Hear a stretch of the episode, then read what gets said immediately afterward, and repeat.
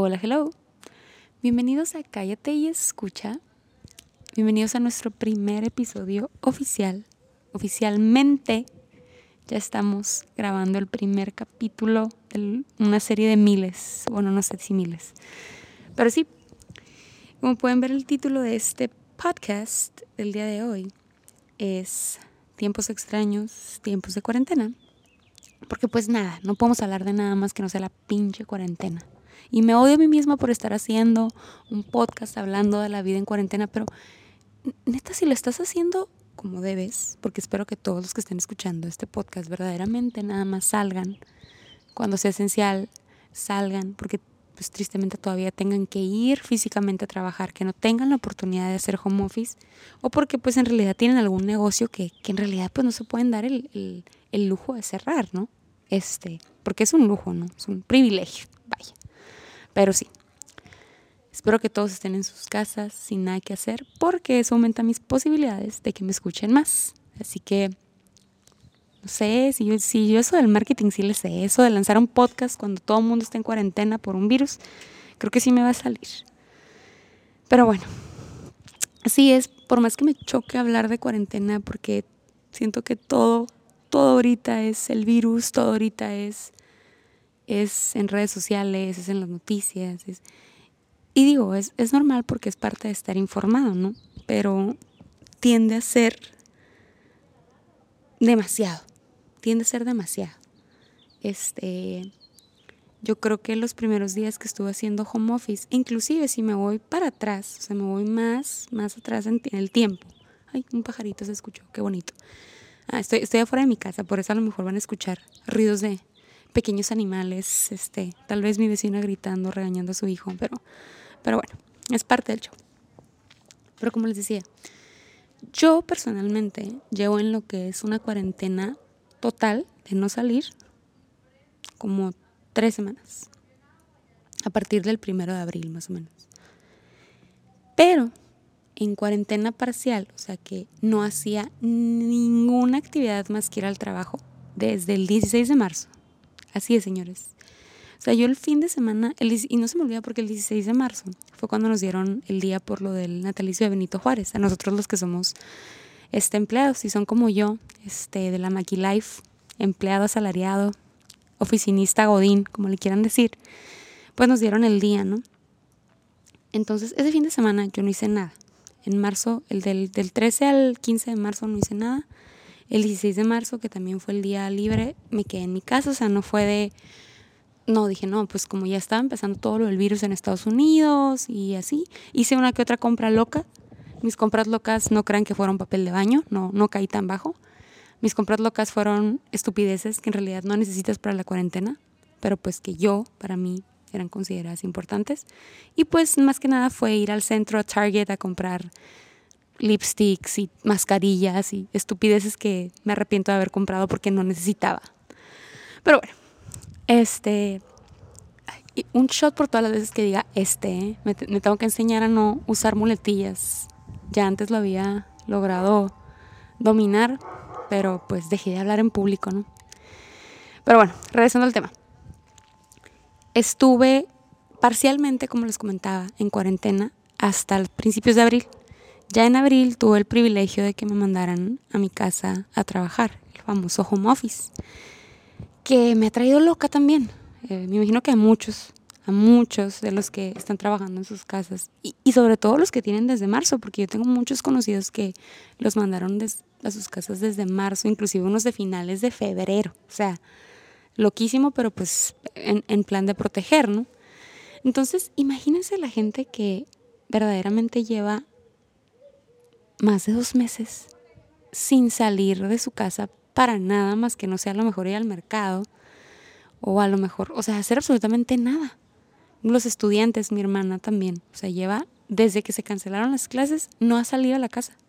Pues la mujer no tiene que hacer nada en realidad fuera, o sea, no, pues no es la que mandamos al mercado, la que mandan al mercado, pues, pues es a mí, ¿no?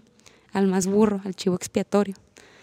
Eh, pero pues les digo, hay gente que en realidad lleva meses que no está saliendo de su casa para absolutamente nada.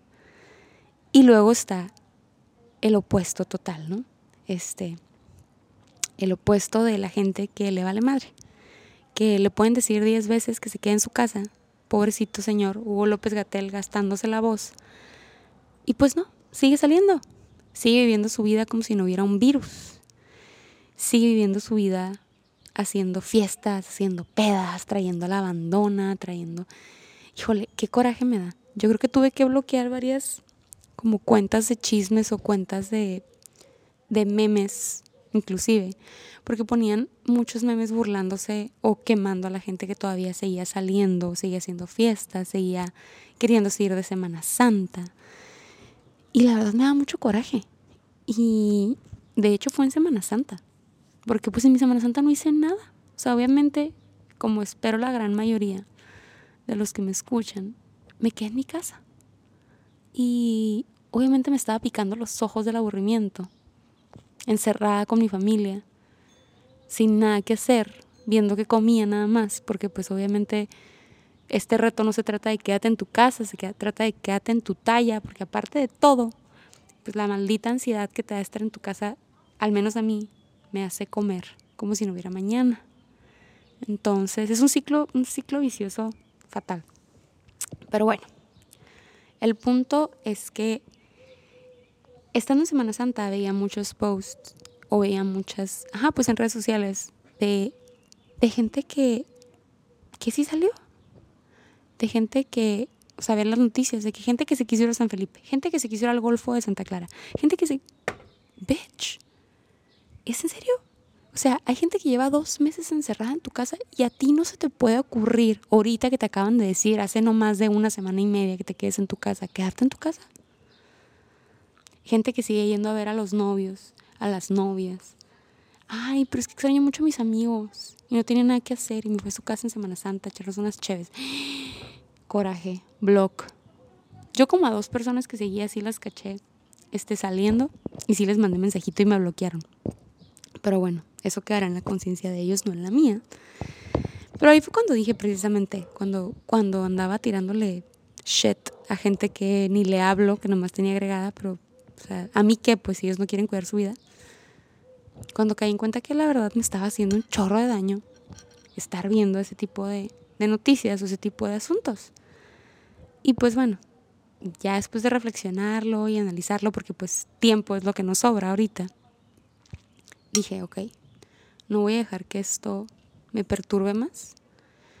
Cualquier cosa que vea negativa, la voy a estar bloqueando. O sea, yo sé que existe una realidad y que no la puedes evitar. Yo sé que existe, este, pues sí, el, el, mundo, el mundo sigue girando, las noticias van a seguir llegando, las fases van a seguir incrementando. La vez pasada estaba en Twitter y veía un tweet que decía, ya pasamos lo más difícil, amigos. Ahora sigue lo más culero y falta lo más cabrón. y la me mucha risa porque sí es cierto.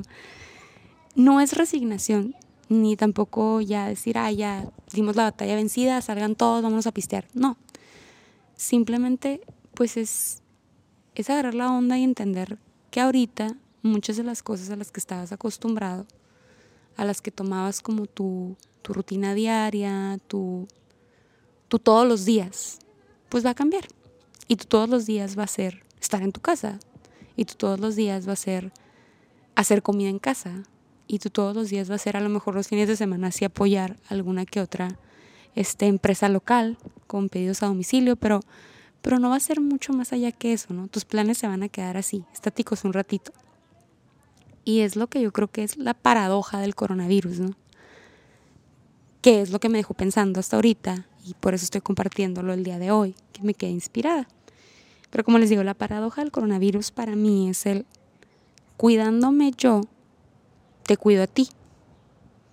O sea, es, tan sencillo como eso. O sea, si yo me cuido, si yo me protejo, si yo me quedo en mi casa, si yo mantengo distancias, si yo sigo todas las reglas, te cuidas, cuido al prójimo. Entonces, y la relación de eso es, si el prójimo sigue todas las reglas, pues me cuida a mí. Y, es verdaderamente un ejercicio de conducta cívica, conducta social, digo, ya entrando más en mi onda filosófica, pero sí es un ejercicio cívico y de, de tu deber como, como ser humano, ¿no? El entender, el entender que ahorita no, el entender que no es para siempre, pero sí es obligatorio. No es, no es que te esté quitando libertad, ¿no? Siento yo que es enfocarlo o enfocar ese pensamiento de, híjole, me arruinó los planes, tengo que cambiar mi boda, o sea, cuántas, cuántas amigas y cuántas conocidas y cuántas personas en el mundo tuvieron que cambiar sus planes de boda, sus planes de fiesta, sus planes de viajes. Digo, y son cosas totalmente banales, pues, totalmente innecesarias, o sea, que te hacen valorar o decir, bueno, no me voy a casar en mi bodón que yo tenía planeado ahorita en mayo, pero pues tengo mi pareja, ¿no? Tengo a mi prometido. Este, ay, no me voy a ir a mi Eurotrip que había planeado, a mi viaje a Italia que ya había soñado y el que había ahorrado. Pero pues bueno, tengo salud.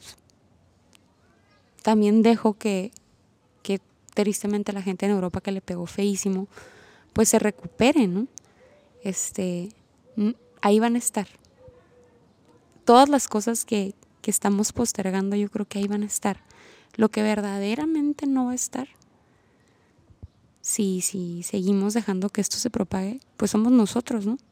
Este, y eso es lo más, creo que es lo que más me ha dejado así como mindfucked de toda esta paradoja. Y desde hace ya un ratito, por mi bien emocional. Ay, se me cayó el micrófono. Ups, sí. Ah, pero sí, como les digo, por mi bien emocional, por mi bienestar, este, mi salud mental, trato de enfocar la situación actual a no pensar tanto en lo que sigue, sino apreciar lo que, lo que estoy viviendo hoy. ¿Y a qué me refiero con eso? A vivirlo día por día. Eh, en realidad no pretendo, no, o sea, no soy ni coach motivacional, motivacional, perdón, no soy psicóloga, no tengo nada de, de background oficial o nada me certifica para estarles diciendo todas estas tarugadas que les estoy diciendo ahorita, pero, pero soy humano y soy una persona como ustedes que tiene miedos, frustraciones, anhelos, tenía planes, tenía, tenía muchas cosas que ahorita están en, en hold, en pausa. Y creo que el simple hecho de, de, conectar con tu lado humano, de conectar con tu lado, tu lado más vulnerable, porque creo sobre todo que es, este ejercicio o esta situación obligada del coronavirus nos está acercando a nuestros lados, a los lados que nunca pelamos, la neta. Por comodidad, porque, porque vives tu vida súper acelerada, porque vives tu vida pensando en lo que sigue y no te detienes a apreciar no solo lo que estás viviendo en el presente, sino cómo mejorar tu presente. ¿Qué es lo que tengo malo? A veces vives tan acelerado queriendo dar el siguiente paso, que lo das así trasteando, lo das arrebatado, lo das, lo das, no sé, mal. Porque no te das el tiempo de arreglar todas las cosas que tienes mal dentro de ti, ¿no? Porque nadie es perfecto, pero, pero no se trata de ser perfecto, sino de tratar de mejorar. Entonces yo siento que ahorita dije yo, ¿sabes qué? Stop, stop a las llamadas, stop a todas las noticias, este, no me quiero alejar de la realidad, ¿no? O sea, claro que créanme que sigo revisando y sigo estando al pendiente, pero no lo hago de manera obsesiva, no lo hago de manera que me afecte. Y creo que eso es muy importante. Podemos estar hablando todo el día, todo el día del coronavirus, porque pues va a ser el trending topic de aquí hasta junio, yo creo. Pero lo importante es el enfoque que le demos. Y creo que ahorita estoy entrando en esa fase interna del coronavirus. La fase como psicológica, de reconocimiento emocional, introspección, etc. Eh, sí, revisar contigo mismo cómo quieres tomar las cosas. Eh, como les digo, no pretendo arreglarles la vida, darles consejos, porque pues no los tengo. O sea, yo también ando aquí pitando hasta que choco, la neta, viendo cómo le hago. Pero al menos a veces lo que a mí me sirve o lo que a mí me ayuda y que me ha hecho muchísima falta ahorita con este fucking virus es el acercamiento humano, ¿no? Y no me vayan a decir, ay, acercamiento humano y me vayan así con sus puterías, a mi casa. No, no se trata de ese acercamiento, digo, también es necesario, pero no.